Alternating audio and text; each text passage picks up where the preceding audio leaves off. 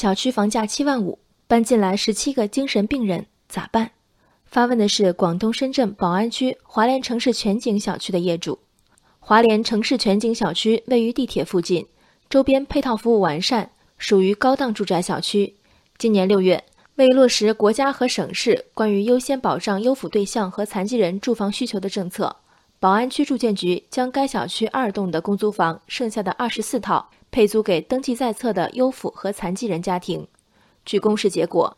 四十一户合格家庭中有十七户公布的信息中备注为精神残疾，部分业主为此向住建局提出异议，并在小区门口拉横幅抵制。昨天，宝安区住建局表示，由于部分业主的反对，残疾人家庭看房安排已取消，目前正与小区业主沟通协调。十七户精神残疾患者家庭中，十五户为未成年人自闭症家庭，另两户有精神病史。住建部门已邀请卫计和残联专家，对十七户家庭的状况作出细分，制定分配优化方案。所有人读完新闻都会自问：换你，你愿意吗？仅仅十一个月前，自闭症小朋友画廊活动刷爆朋友圈，微信用户捐赠一块钱就可以买一幅自闭症、智力障碍人群的画作。数小时内，五百八十万网友参与捐款，募集资金一千五百万。对自闭症患者汹涌的善意犹在眼前，来自潜在邻居的敌意让人猝不及防。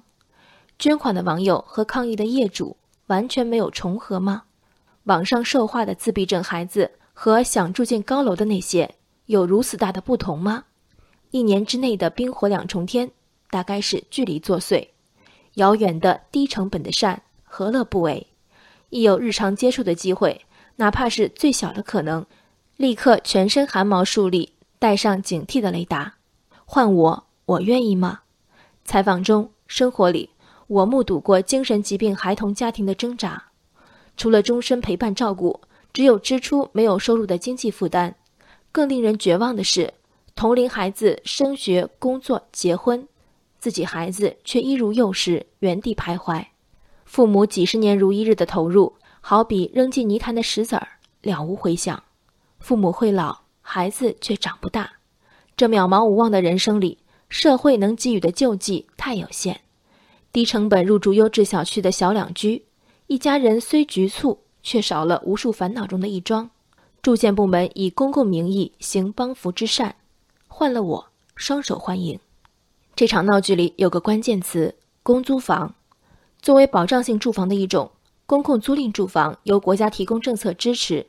专门面向中低收入群体出租居住，它的产权归属政府或公共机构。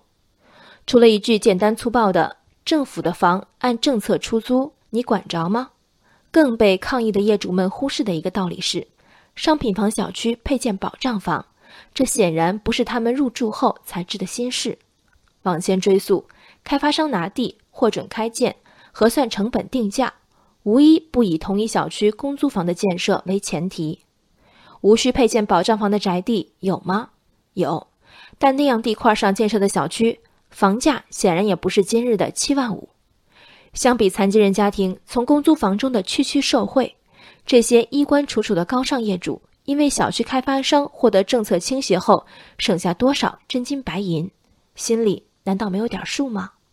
何况开发商早已在商品房和保障房间违规设立了物理隔离，所谓的危险。早被牢牢圈在独立门禁内，这脆弱的精英感还要如何保护？